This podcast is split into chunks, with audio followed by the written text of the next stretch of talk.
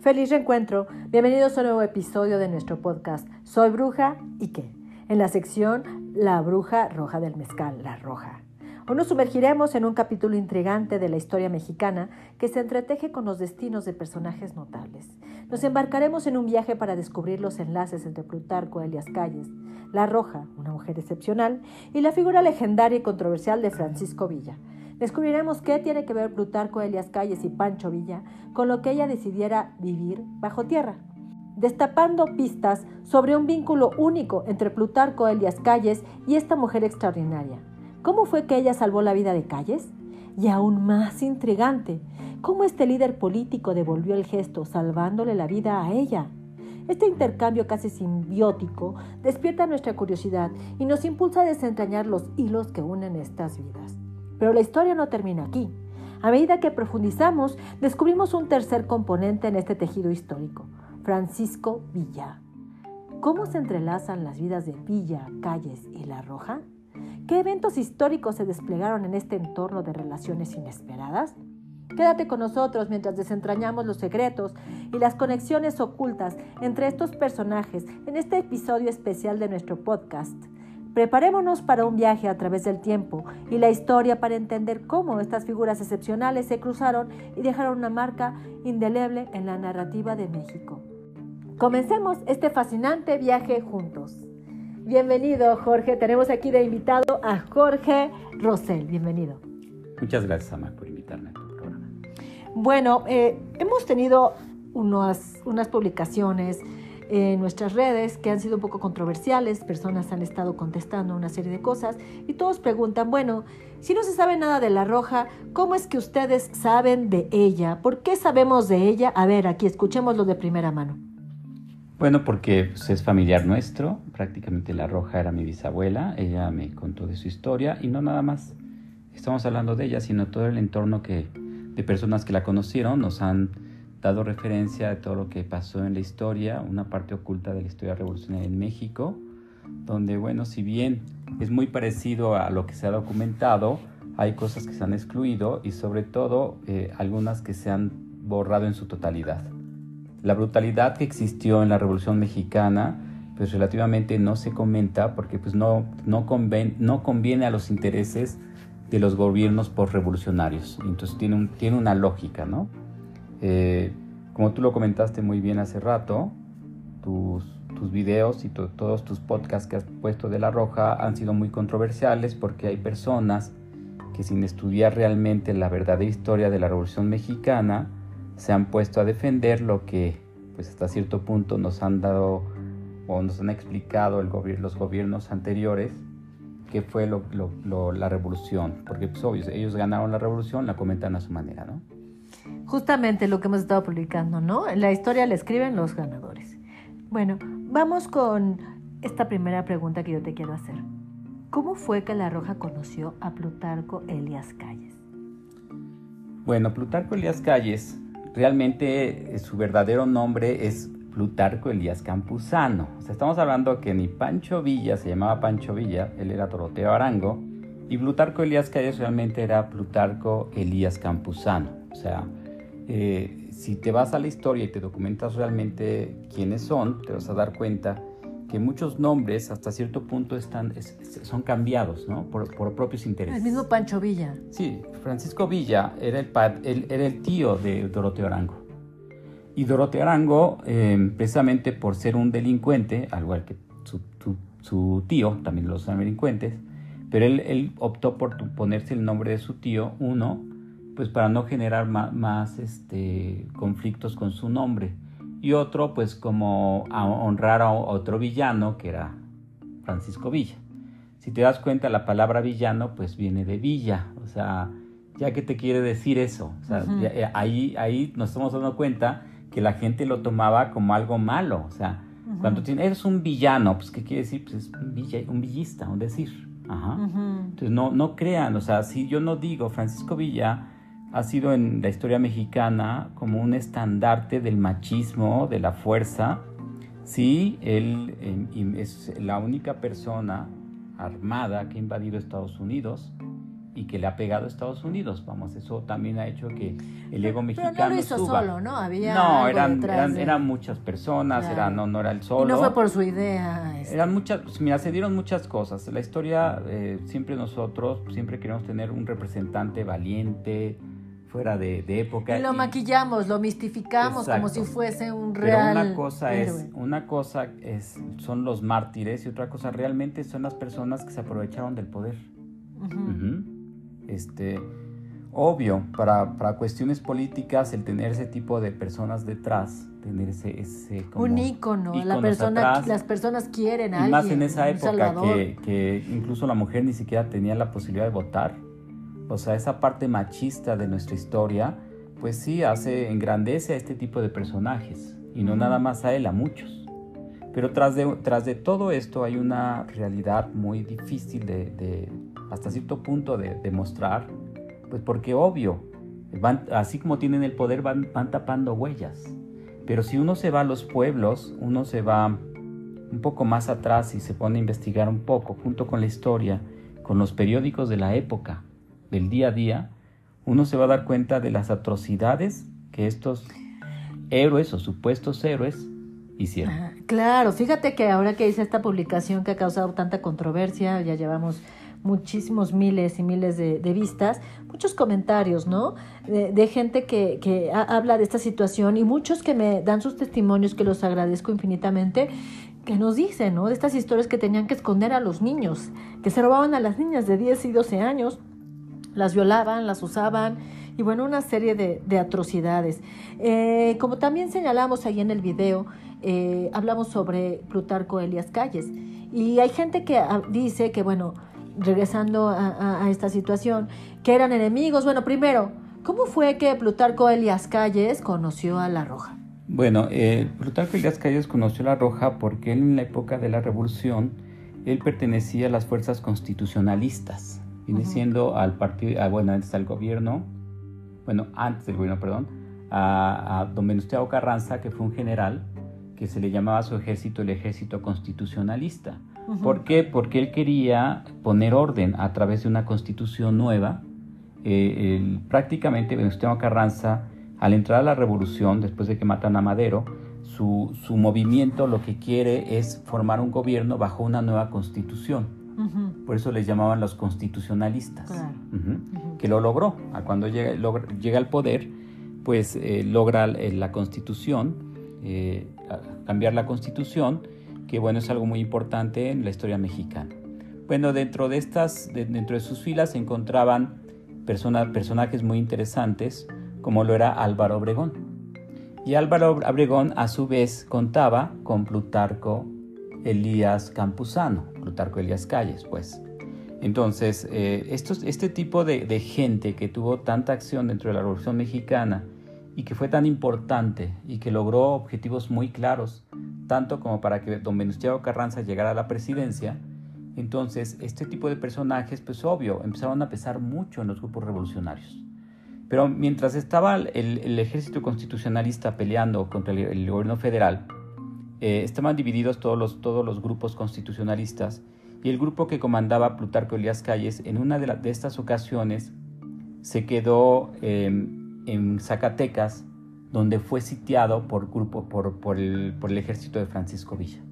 Entonces, eh, eh, Francisco Villa había rodeado todo Zacatecas y en, en una de tantas, no, no cuando, no cuando eh, eh, conquistó Zacatecas, sino una de tantas, de tantos intentos de tener Zacatecas.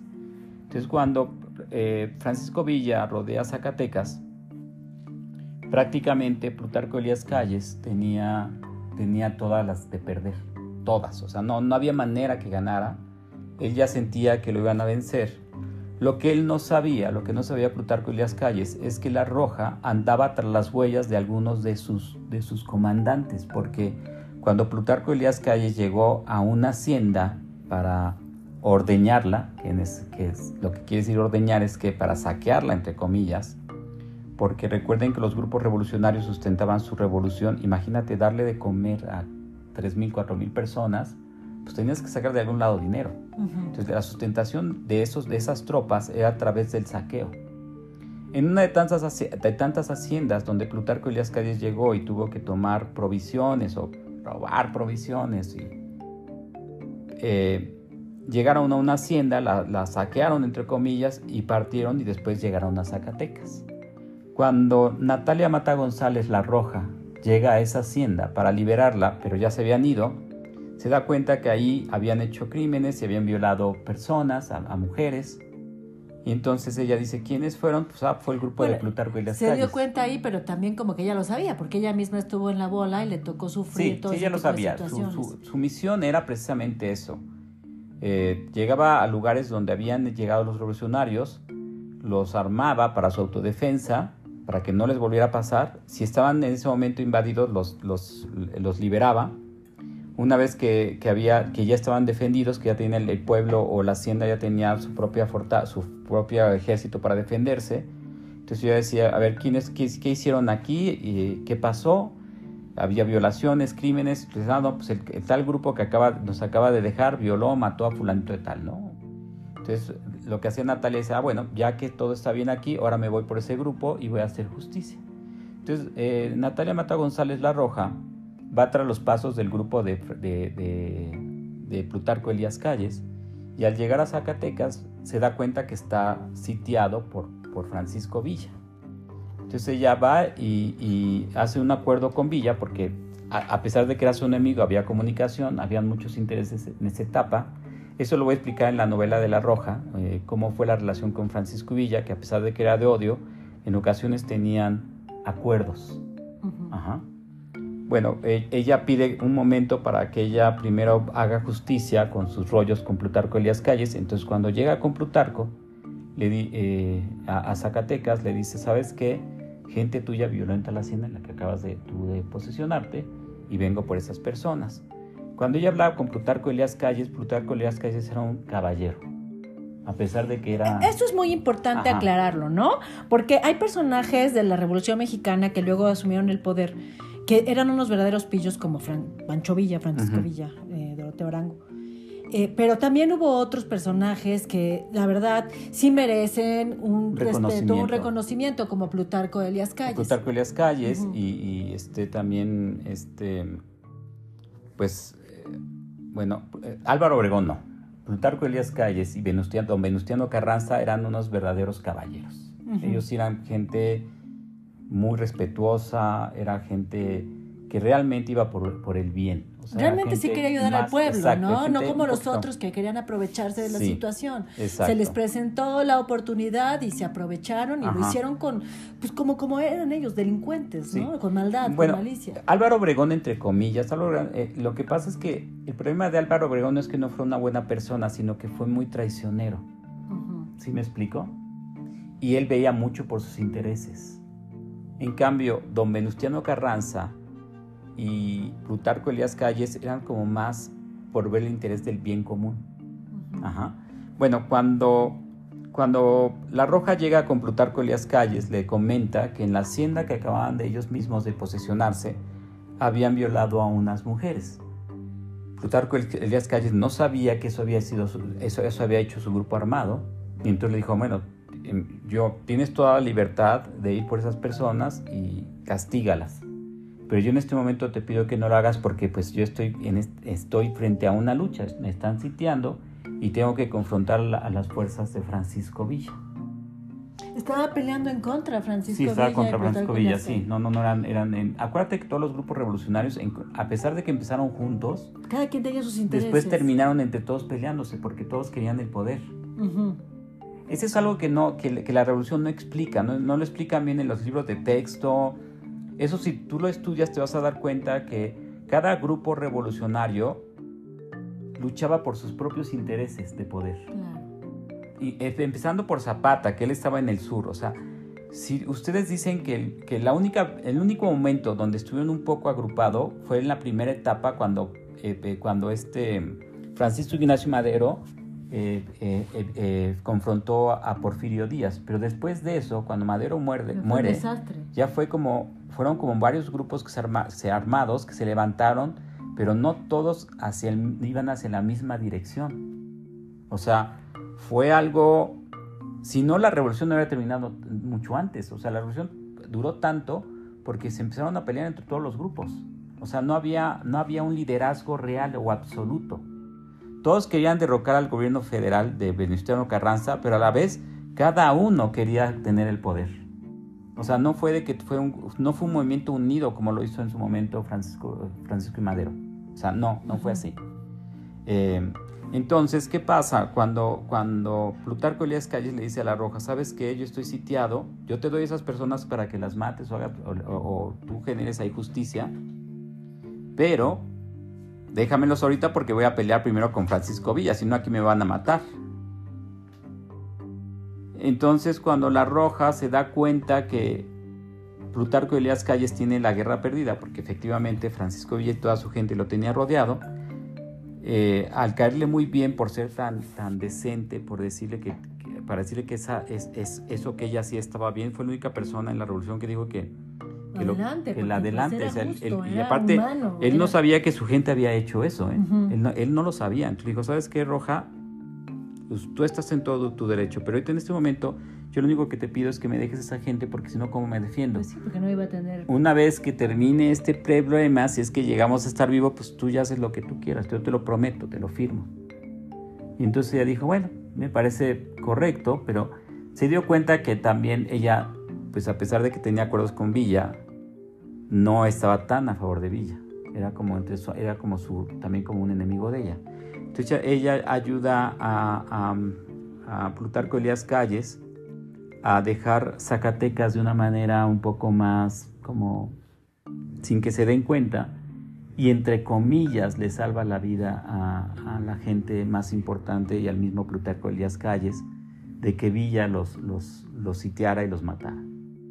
Entonces Plutarco Elías Calles eh, le agradece, porque ella le dice, ¿sabes qué? Hay tanta gente aquí, tanta gente acá, tanta gente acá, y toda tu gente que, está, que te puede ayudar está muy lejos, o sea, esto lo tienes perdido. Mejor sígueme, salte de Zacatecas por tal lugar y no te aferres aquí, después ya lo, primero que tienes que hacer es salvar la vida tuya y de tu gente. Entonces, porque pues la Roja era súper estratega y era de tan o más estratega que, que Francisco Villa, esa fue una de las razones también por qué Francisco Villa también se enojó más con la Roja, porque eh, a pesar de que hicieron una tregua para que ella hablara con Plutarco Elías Calles, lo que hizo ella fue, pues, sacar a Elías Calles de ese problema y ya no hubo una confrontación. Entonces, Plutarco Elías Calles siempre le quedó muy agradecido a la Roja. Siempre, siempre dijo, ¿sabes qué? Esto yo te lo voy a agradecer de por vida. Porque si ella no lo hubiera ayudado, definitivamente lo hubieran, matado. Lo hubieran matado. O sea, la, encomienda de Francisco Villa era acabar con líderes revolucionarios. Porque eran, sí, porque era parte de eso, era parte de él. o sea. él tenía cierto tipo de tregas con Pascual Orozco y aún así entre ellos se peleaban. O sea, estamos hablando que no había lealtades. Eh, la diferencia de Villa a muchos grupos revolucionarios es que Villa tenía un contingente muy grande, era muy, muy grande, era, era muy poderoso en gente. Tal vez no en armas, pero sí en gente. O sea, eh, la Revolución Mexicana se, conforma de muchos tipos de poder. El poder que tiene que ver con la parte popular, donde toda la gente lo sigue, pero también tiene que ver el poder eh, eh, de, armas, ¿no? Pero ese poder de, armas lo tenía el gobierno federal, pero no tenía tanta gente como tenían los revolucionarios. Entonces, imagínate un, un grupo federal que era vencido y que los revolucionarios se quedaban con sus armas, pues cada vez la revolución se quedaba con más armas. ¿Y en ese momento quién estaba en el poder? En ese momento estaba Venustiano Carranza. Todavía no llegaba, todavía no llegaba este perdón, perdón, Victoriano Huerta, perdón, perdón, perdón. No, eh, Venustiano Carranza todavía no llegaba al poder. Era cuando Venustiano Carranza iba, todavía estaba en la revolución. Eh, eh, todavía, no, todavía no triunfaba el gobierno constitucionalista. en ese momento en el poder estaba Victoriano Huerta. Ajá. O sea, fue casi, casi en una etapa donde la revolución estaba en su momento más crítico. Estaban a punto de llegar a la, a bueno, a punto de llegar el gobierno constitucionalista de, Venustiano Carranza al poder, pero todavía no llegaba, pero estaba por llegar. Entonces, Plutarco Elías Calles a partir de ese momento le quedó muy agradecido a La Roja por todo el apoyo que tuvo. Y obvio que le dio a la gente que, y que era gente de mandos muy bajos, que había violado en la hacienda que anteriormente, donde anteriormente había tomado posesión Plutarco Elías Calles. Entonces, después de ese momento, entre La Roja y Plutarco hubo mucha comunicación. Una alianza. Una alianza, como los, ajá, un ese, porque La Roja no quería a Álvaro Obregón, tampoco. Álvaro Obregón era una persona que tenía un don, una cualidad impresionante, que tenía memoria fotográfica. O sea, era una persona con una memoria impresionante. Por eso es que era muy buena estratega. Él de repente veía pasar un contingente y decía cuántos caballos, cuántas personas, cuántos cañones, o sea, eh, tenía una mente... Es más, él podía, le ponían una baraja, le echaban completita la baraja y él después de que le echaban repetía las, las, las cartas una por una como habían mm. pasado. Ese grado de, de nivel de, de, memoria fotográfica, esa, esa, ese don, esa cualidad que tenía Álvaro Obregón, pues lo usó en la guerra. El problema es que Álvaro Obregón era un hombre muy ambicioso, muy, muy ambicioso. Porque él había sido un, muchacho que venía de una, una, hacienda en decadencia, o sea, una hacienda que tenía mucho, mucho, mucho dinero y cuando él nació era, era una hacienda muy, muy pobre. Entonces él era como el, rico frustrado, el rico, el, rico que nunca que existió, que ya no le tocó. Es más, su hacienda, la hacienda donde él nació y estaban sus tías que lo criaron, a Álvaro Obregón, se llamaba la Quinta Chilla. Por eso todos dicen, ¿y cómo estás? No, pues estoy en la Quinta Chilla, solo que estoy de la fregada. Ajá.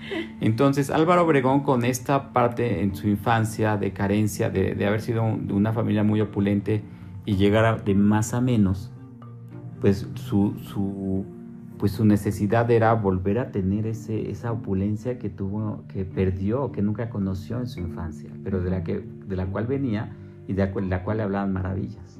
Entonces Álvaro Obregón lo que siempre quiso fue poder, siempre, y dinero. Fue un hombre ambicioso. Ambicioso, ambicioso. Él más, él, él, él le valía gorro, él decía que si la corrupción con la corrupción se puede uno hacer rico. Pues él, no, él, no, le importaba el fin, no los Él quería el dinero. Es más, decían, yo no robo más porque cuando después de una batalla donde perdió la, la, mano, o el brazo más bien dicho, eh, un día le dijeron, ¿y usted roba? Dice, yo robo menos porque nada más tengo una mano. A ese grado, lo decía así ya siendo presidente. Ajá, siendo presidente. Entonces, está, no. Este, entonces estamos hablando que este hombre, eh, Álvaro Obregón, yo no digo como, como estratega, como líder, como es una persona sumamente capaz, inteligente, fue un, realmente fue un, fue un gran, un gran, este, un gran revolucionario, pero también fue muy traicionero, tanto que traicionó a su propio jefe, que era don Venustiano Carranza, y lo mató para quedarse él con el poder. Abajo de él, su, su, su fiel aliado, pues era Plutarco Elías Calles, que Plutarco no crean que quería mucho a Álvaro Obregón era su jefe y lo respetaba, pero, pero, no le quedaba de otra, no le quedaba de otra. Entonces cuando Álvaro Obregón llega al poder, él llega al poder y Plutarco Elías Calles, pues ni modo, tiene que obedecer todo, pues porque era parte también de su linaje, entre comillas, ¿no? Revolucionario a pesar de que él estaba muy, muy, muy en desacuerdo con lo que había pasado con don Venustiano Carranza. Y con las prácticas infames que llevaban a cabo estos revolucionarios. imagínate a Plutarco Elías Calles, siendo una persona tan caballerosa, tan inteligente y tan honesto, tener a, a, su, a, su, a su jefe maxi, a su jefe inmediato tan corrupto y, y, y, tan agresivo y tan ambicioso, pues para él ha sido un shock muy fuerte, o sea, pero tampoco podía salirse de ahí. Él estaba, él sin querer estaba ahí prácticamente enclaustrado en una política donde en esa época los políticos solamente salían muertos, porque no, ya, no, ya una vez que entrabas a un grupo revolucionario, un grupo de poder, un grupo político, no salías más que muerto. O sea, no, hay, no, había de otra, más a esos niveles. Entonces cuando Plutarco Elías Calles eh, pues ni modo, tiene que secundar a Álvaro Obregón para ser presidente de la República Mexicana, pues lo ponen a él como secretario de gobernación, precisamente para tener todo el control del gobierno, eh, y Álvaro Obregón funge como presidente. Bueno, terminan los cuatro años de Álvaro Obregón, y Álvaro Obregón, por su conveniencia, pone a Plutarco Elías Calles, porque sabe que es una persona muy leal y muy respetuosa. Qué Ajá. pasó con la roja durante todo ese periodo? Durante ese periodo la Roja seguía todavía con lo suyo. O sea, ella seguía en ese momento defendiendo, porque todavía, eh, la- acuérdate que la Revolución Mexicana, a pesar de que llegó el gobierno constitucionalista de, de Venustiano Carranza, seguían en las partes de provincia habiendo muchísima injusticia. Dur- duró muchos años. Ajá, duró muchos años. Ella seguía eh, cazando y buscando gente que había violado y matado niños y mujeres. Entonces ella estaba en su propia lucha, pero aún así tenía contacto con ellos. O sea, eh, prácticamente la gente que la apoyaba ya había llegado al poder porque era, era, era don Venustiano Carranza, ¿no? Pero ella seguía todavía con la lucha en contra de algunos grupos revolucionarios como los de Francisco Villa, que Francisco Villa no crean que se quedó calladito. Él, una vez que Álvaro Obregón fue presidente, él seguía también haciendo de las suyas, hasta que un día ya lo medio convencieron De que ella Ajá, se tranquilizara, que se que, ya se haya acabado, ajá. ya no tenga que seguir medio, medio lo convencieron, digo medio porque, porque había cosas que hacían a escondidas, o sea, no creas, o sea, eh, Álvaro Obregón tenía muy, mucho contacto con, con Francisco Villa, o sea, a pesar de que en su momento incluso lu- lucharon en contra, tenían acuerdos también.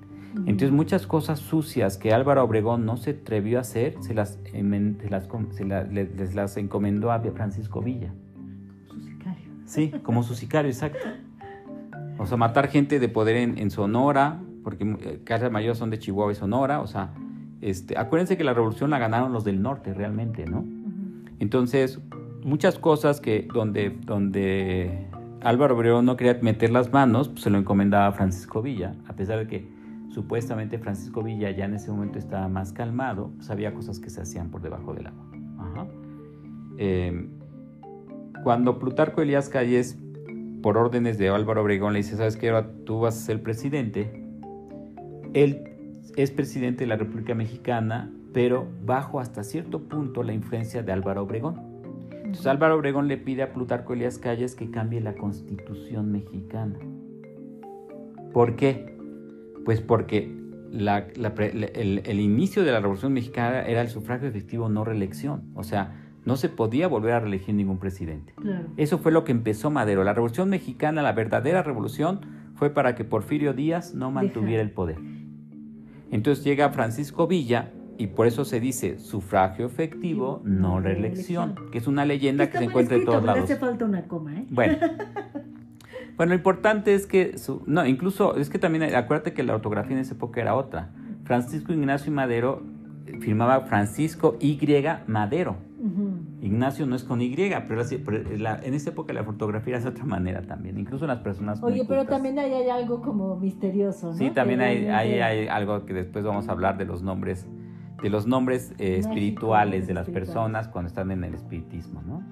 Bueno, a lo que me refiero aquí es que cuando este Plutarco Elías que llega al poder, hasta cierto punto todavía tiene mucha influencia de, de Álvaro Obregón y Álvaro Obregón le pide que cambien la constitución para que él se pueda volver a elegir presidente. Álvaro Obregón.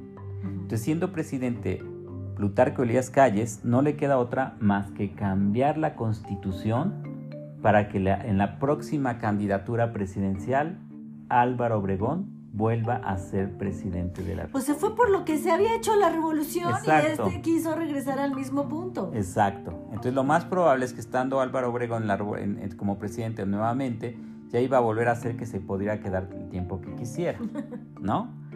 Lo que pasó aquí es que los demás grupos revolucionarios, No todos no quisieron. Porque ellos querían tener el poder Pues también. obvio, o sea, iba a volver a hacer lo mismo que, que- que Porfirio Díaz. Entonces, ¿qué pasa? Pues entre tanto movimiento, matan, ya siendo candidato electo Álvaro Obregón a la presidencia, ya había ganado las elecciones y todo, Lo matan. lo matan. Claro. En este momento Pues hay algo muy importante. La única manera de poder Pues irán adelante matándose. es matándose. Aquí hay algo muy importante también que hay que aclarar, que Plutarco Elías Calles tuvo la posibilidad incluso de volverse a reelegir presidente.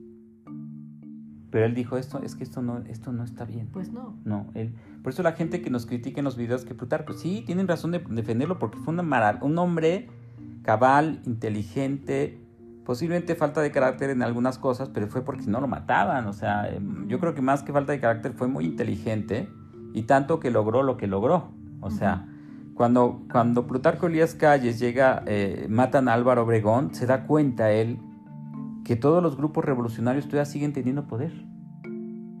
Y se da cuenta que presidente que llegue, presidente que van a matar. Y entonces dice, no, es que, es que, ¿qué tenemos, qué vamos a hacer? Porque entonces nunca va a haber un orden en México, no Pues va a haber paz. matando, se van a porque estar todos querían el matando. poder por el poder, no le import- a nadie le importaba el pueblo. Bueno, Exacto. estos que querían gobernar. Entonces, Plutarco Elías Calles, hablamos de un hombre inteligente y muy culto también, un hombre bueno. Perdóname un que hombre- te interrumpa, ¿qué Ajá. partido era ese? No, aquí todavía no ha partido, aquí to- todavía era caciquismo. Entonces, pues, eh, precisamente es cuando, eh, cuando Plutarco Elías Calles dice, ¿saben qué? Vamos a, a- vamos a hacer ya las cosas bien.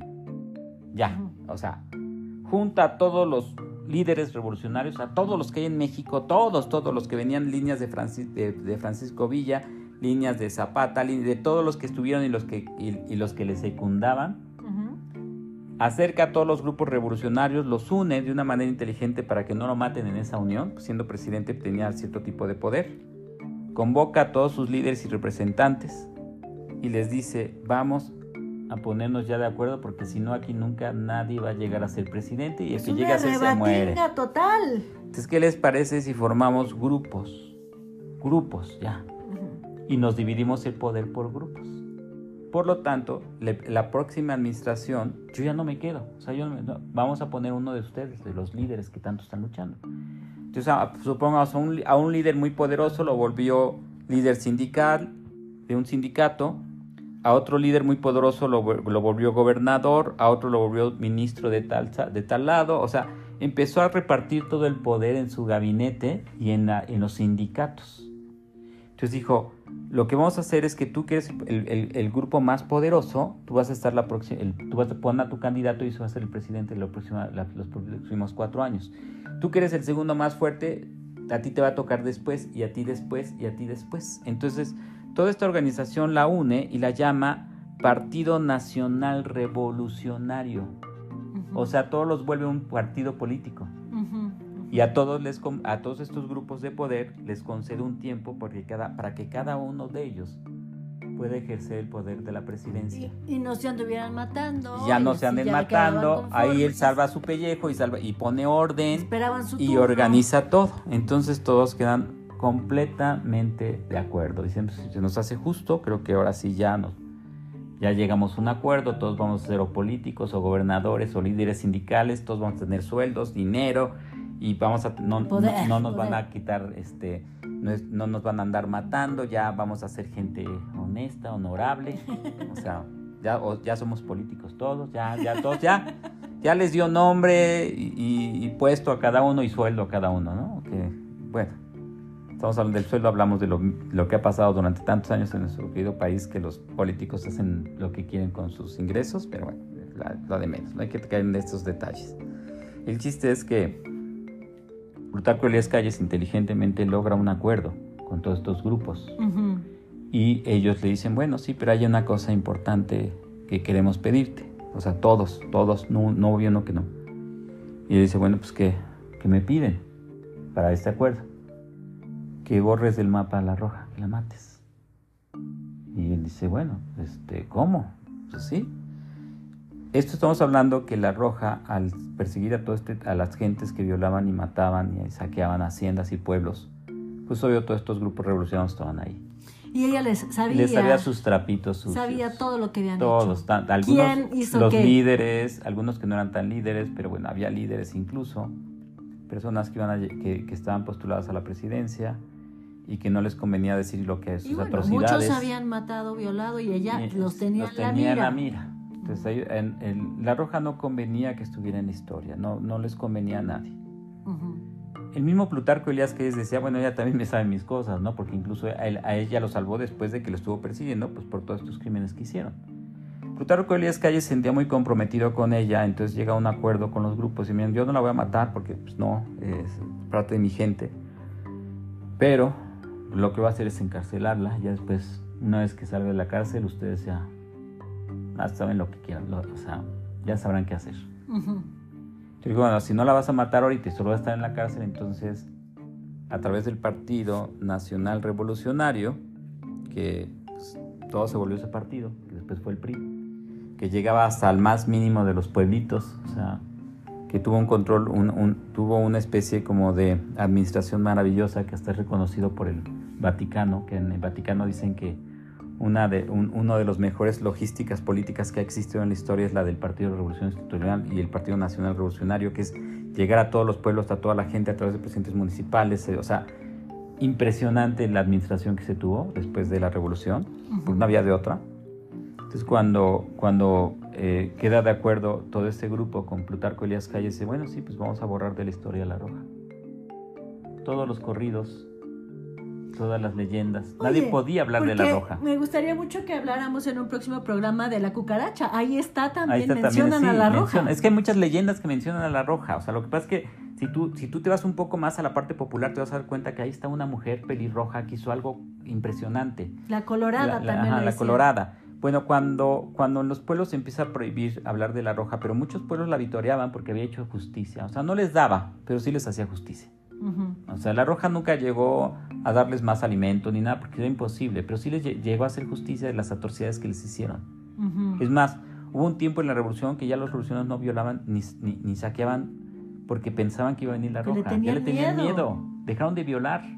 Y muchas personas decían, no, va a venir la roja, entonces ya lo dejaban de hacer. O sea, sí, sí impuso algo impresionante. O sea, fue algo entonces, en, todo este rollo entre chamanes, que lo hemos hablado, en, todos estos grupos de ayahuasca, y la gente menciona a esta mujer. O sea, ¿por qué? La sentía como una protectora, así como en su momento fue Teresa Urrea, la santa de Cabora, que fue la nana de la roja, curiosamente. O sea, aparte también está relacionada con ella. Entonces, cuando Plutarco Esquías accede, borran, hacen hasta lo imposible por borrar imágenes, eh, que de todas maneras no sale mucho porque siempre atacaba de noche, pero todas las leyendas, todos los mitos, todos se, les, en todos los pueblos, en todas las rancherías, en todos los estados, se prohíbe hablar de la roja. Entonces algunos le cambiaron el nombre por la China. Pero ya, estaba, ya se distorsionó, porque aparte que era pelirroja superiorizado. Entonces ya se ahí se empezó a distorsionar toda la historia de la roja.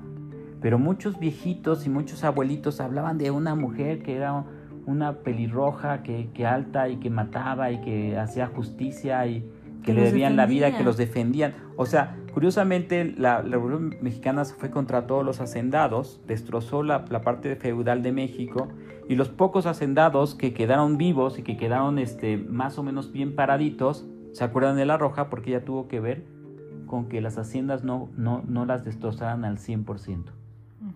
Ajá. La Roja salvó sobre todo. El problema también es que sí, y ella me lo dijo cuando era muy chico, que la diferencia social fue el problema. O sea, sí, este, eh, lo que generó este Porfirio Díaz, eh, que eh, el gobierno de Porfirio Díaz y el país de nuestro país en México en esa época era un, un, país muy poderoso, muy rico, muy rico, muy rico. Este, era algo que iba saliendo adelante, como le decían el nuevo París, o sea, la nueva Francia en, América. Este, el problema fue, pues prácticamente la diferencia de clases sociales. Y todos sabemos que cuando hay mucha gente trabajando tipo esclavos, pues la economía se va para arriba. Y esa fue la realidad. Ella dijo que a pesar de que ellos eran hacendados, su familia era hacendada, muy rica y todo, tenía ella incluso e, era pariente de don Luis Terrazas Fuentes, que fue uno de los más grandes latifundistas de la historia en México, de allá de Chihuahua.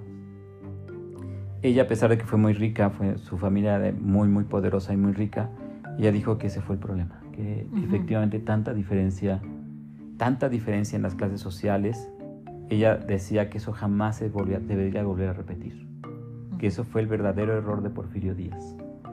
Fue el acierto para que México tuviera un auge impresionante a nivel mundial, pero fue la desgracia de nuestro, de nuestro pueblo, porque realmente sí explotaban a la gente, sí la trataban como esclavos. Hay gente que dice que no, que no, sí era, este, hay cosas que son ciertas, eh, tanto es cierto que México tenía muchísima prosperidad, como es cierto que tenía México muchísima desigualdad y muchísimas injusticias con, con las personas de clase baja. O sea, sí es cierto.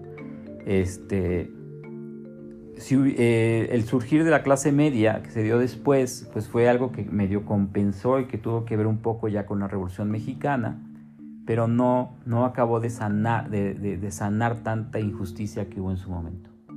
Ajá. Eh, aún así, yo creo que el problema, pues, relativamente de estos revolucionarios fue el resentimiento social, que sí tuvo que ver mucho después de todo esto. Sí, que todavía está presente. Entonces, eh, pues eh, es muy complejo. O sea, si la gente puede estudiar eh, un poquito la historia, un poco más fuera del, contexto del gobierno, se va a dar cuenta de que hay cosas que, si bien no las ocultan, tampoco las dicen. O sea, estamos hablando que yo, yo no digo, Porfirio Díaz hizo cosas maravillosas, pero a costa de qué? Haz de cuenta, si yo hubiera sido un hacendado, no, pues lo hubiera amado. Pero si yo hubiera sido una persona de un, pueblito, lo hubiera odiado. Entonces, sí hay cosas que yo, yo entiendo. Eh, mi bisabuela decía por eso que no debe haber tanta diferencia en clases sociales y tampoco debe haber tanto odio entre la sociedad. O sea, no podemos, tú no puedes odiar a la gente por ser pobre, pero tampoco la puedes odiar por ser rica. ¿Qué es lo que está pasando ahorita? Ajá. O sea, tú tienes que entender que hay que llegar a, a, una, a una parte neutral donde el pobre, el pobre tenga, el pobre no sea pobre, el pobre sea una persona con dinero. No que vamos a evitar la diferencia, pero que todos sean felices, pues, que tengan lo suficiente. Entonces, mira, el problema aquí es que realmente la Revolución Mexicana, la Revolución empezó con puro bandolero, porque cuando Francisco Ignacio Madero, después del plan de San Luis, San Luis eh, regresó a México, tenía muy poca gente. Entonces, al no tener gente con quien combatir al gobierno de Porfirio Díaz, pues hay un personaje muy importante que viene siendo el tío de la Roja, bueno, el primo hermano de, su mamá, que se llama Abraham González Casabantes, un hombre de Chihuahua. Este, este un personaje muy interesante porque era de su época era un playboy, era un hombre, un hombre de mucho dinero, bien parecido, este, y muy, muy parrandero y muy jugador. Ok, Esa, eso vamos a dejarlo para otro capítulo de por qué, por qué se dice o por qué dices que eran unos pillos los primeros revolucionarios. Pero vamos a, terminar esta parte de la roja. Entonces, eh, la, ella eh, la, mete a la cárcel. Plutarco Elías Calles habla con la roja y le dice, ¿sabes qué? Tienes que licenciar las armas.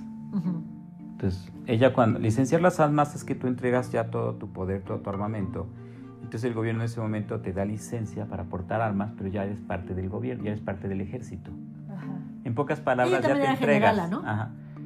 Ella nunca estuvo de acuerdo con la palabra general, porque ella en sus, sus grupos, como eran grupos de Tomochic y de, y de Yaquis, ahí, en, ahí solo hay jefes, no hay generales.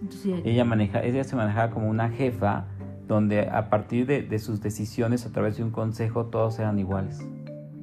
O sea, todos eran iguales, no, no había una jerarquía. Entonces, pero sí, mucha gente la tomaba, o sea, gente que no estaba dentro de su grupo decían que era una generala. Ajá. Los mismos villistas, los mismos eh, carrancistas, orosquistas, decían que, todos decían que, que, era una generala, pero pues no, no lo era. Ella nunca se consideró un general porque nunca se consideró ni siquiera parte del gobierno. Ella era una justiciera desde su punto de vista.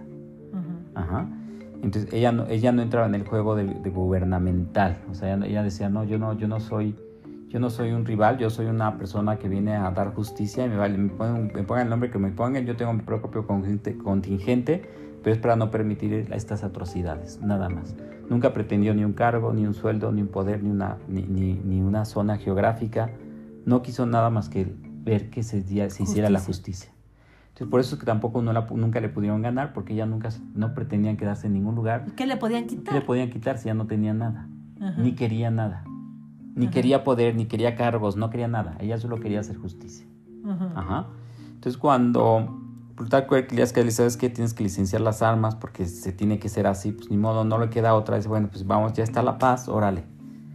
Y Plutarco Elías Calles, pero sabes que te tengo que meter a la cárcel. Pues ya cuando le dijo eso, pues que ya estaba, ya, ya, estaba en la cárcel, ya estaba detenida. Eh, ahí, ahí Natalia sintió, bueno, la Roja sintió un poco como algo de traición con Plutarco y las calles porque Plutarco Elías Calles prácticamente no le comentó que le iba a meter a la cárcel.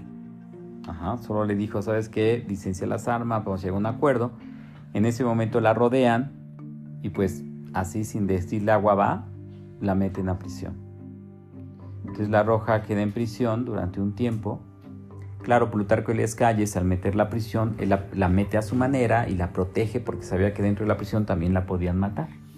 Entonces le dice a, le dice a la Roja, sabes que vas a estar aquí un tiempo y cuando se bajen un poquito las aguas, yo veo la manera de sacarte de aquí.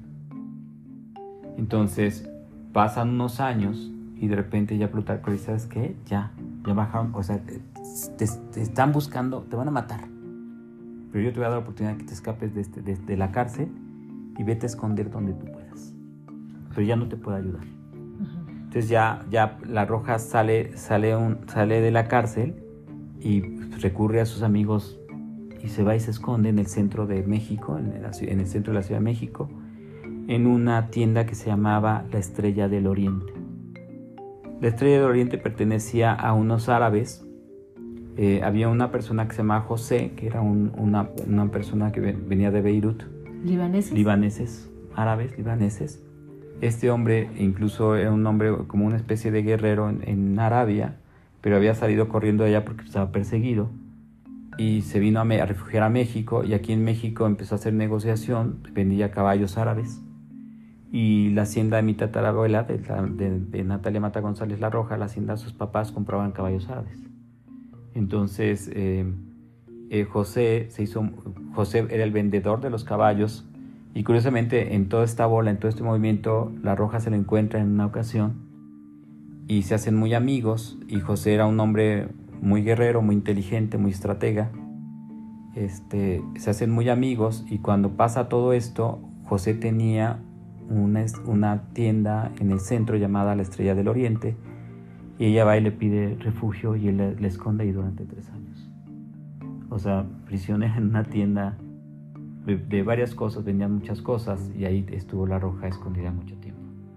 Ya cuando bajaron las aguas todavía más, entonces fue cuando ya se fue y desde entonces empezó eh, pensando que siempre la iban a matar o que su, su cabeza tenía precio, pues siempre vivió en, en, un terreno baldío, pero abajo, como en una trinchera, como escondida, Ajá. hasta que yo la conocí. Claro, tuvo uh -huh. que esconderse, por eso vivía bajo tierra. Bajo tierra. Porque todavía temía que la fueran Temía que la fueran a matar, a encontrar. Okay. Entonces esa fue su, pues así fue su vida. Ella se murió, ella vivió hasta el último día de su vida, pues, su casa fue, estuvo bajo, bueno, un terreno baldío, con una, rodeado de una, una barda muy alta y muy ancha, este, donde estaba la casa de mis abuelos. Ella siempre vivió debajo de la tierra. Uh -huh. Fascinante la historia que nos acabas de comentar, Jorge. Eh, ya estamos por irnos.